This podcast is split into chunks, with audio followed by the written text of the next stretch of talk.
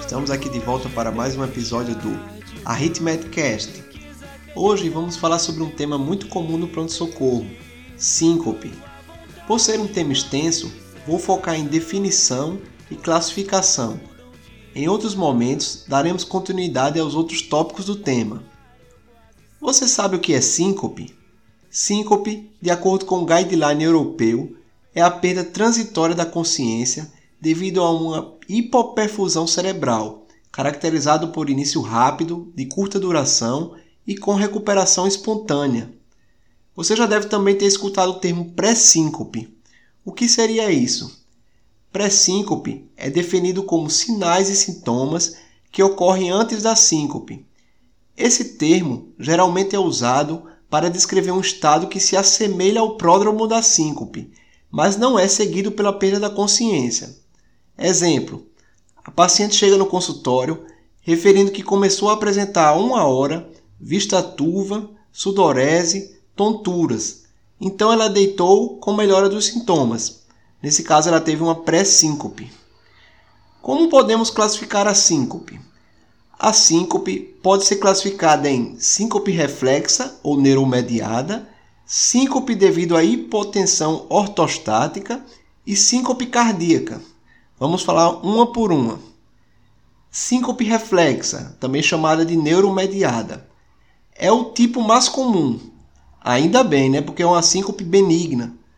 De dentro da síncope reflexa, podemos subdividir em síncope vasovagal, síncope situacional e hipersensibilidade do seio carotídeo. A síncope vasovagal, que é a mais comum, ela envolve reflexos mediados pelo sistema nervoso. Corresponde cerca de 55% dos casos. A síncope situacional é aquela que ocorre por eventos como micção, defecção, tosse ou até mesmo uma crise de risos. E a outra seria a hipersensibilidade do seio carotídeo. Então, esse é o primeiro grupo, que seria síncope reflexa, também chamada neuromediada. Agora vamos falar sobre o segundo grupo, síncope devido à hipotensão ortostática.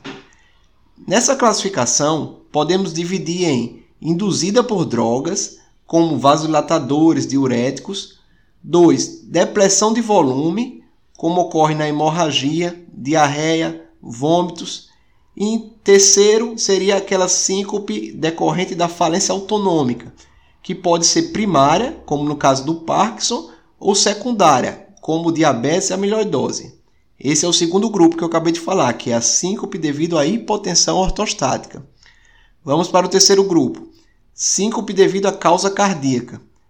É o tipo que você não quer encontrar, causada por situações que podem levar até o óbito do paciente se não reconhecido e tratado.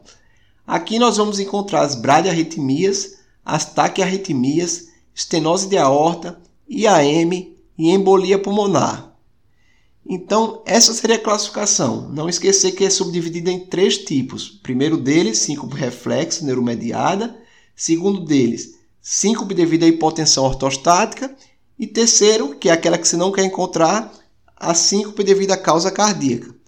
Agora vamos tentar colocar uns exemplos práticos para estabelecer esse conhecimento passado até agora. Vamos lá. Esses primeiros exemplos envolvem o conceito de síncope. É, você está no pronto-socorro, ali chão, que entrou um paciente direto para a sala vermelha com uma história de síncope. Ao chegar lá, você vê um paciente desacordado, é, com Glasgow de 4. Você vai coletar a história com a família. A família fala que essa paciente estava com uma, uma cefaleia muito forte, perdeu a consciência e ficou desmaiado, e foi como ela chegou. Então, esse evento já tinha dado início fazia uns 40 minutos. Então, é uma síncope? Não.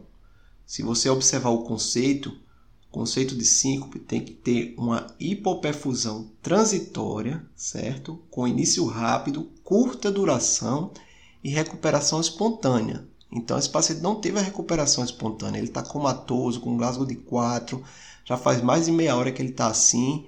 Então, isso não é uma síncope.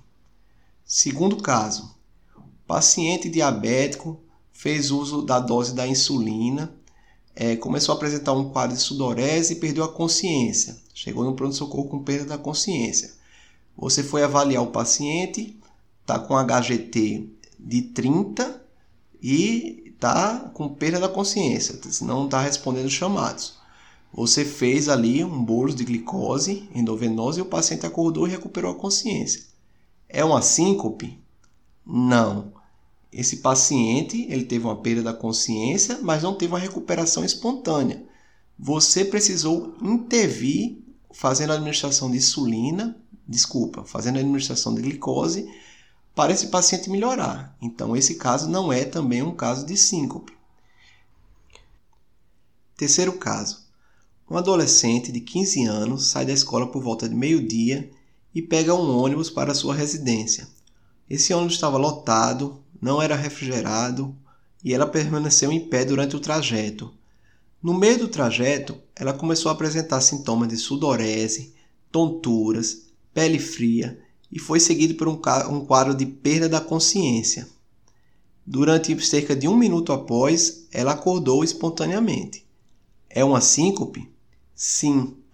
Perceba que essa paciente teve sintomas é, de curta duração, início rápido e ela apresentou recuperação espontânea da consciência. Um provável episódio de uma síncope vasovagal. Então, esse sim é um quadro de síncope. Agora vamos falar de casos clínicos dos grandes grupos da síncope. O primeiro grande grupo é a síncope reflexa, também chamada neuromediada. Só para lembrar vocês, é aquela que é dividida em síncope vasovagal, síncope devido à situação, que é a síncope situacional, e a síncope devido à hipersensibilidade do seio carotídeo.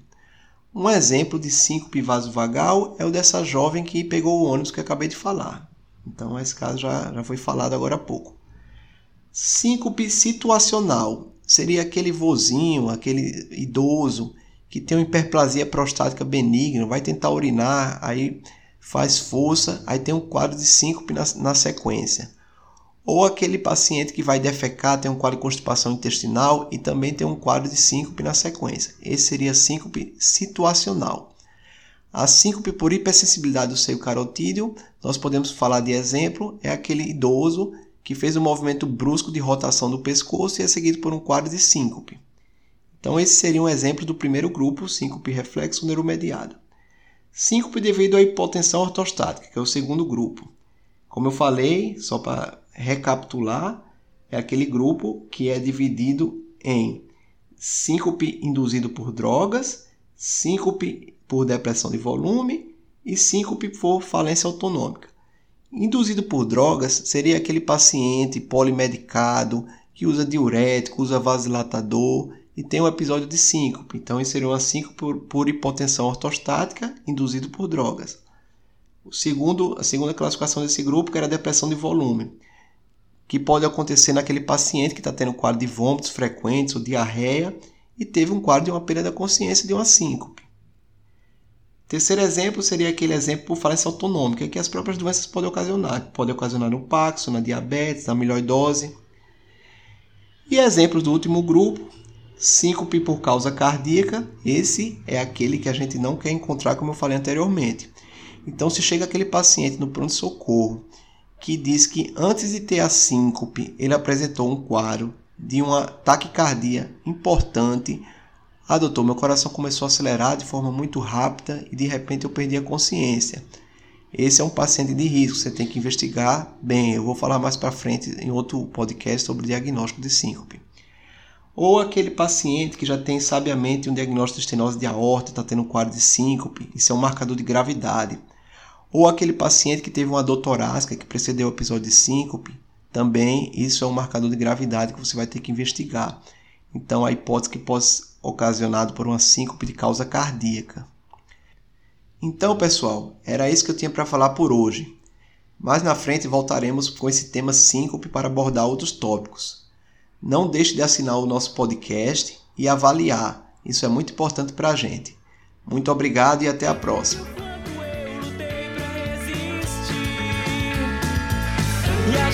As às quais eu nunca me entreguei, pois que eu iria te encontrar sempre pensei.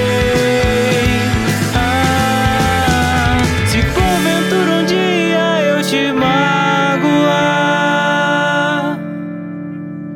peço por favor, não tente compreender. Mas lembre-se das coisas que eu te fiz hoje, se tudo foi real.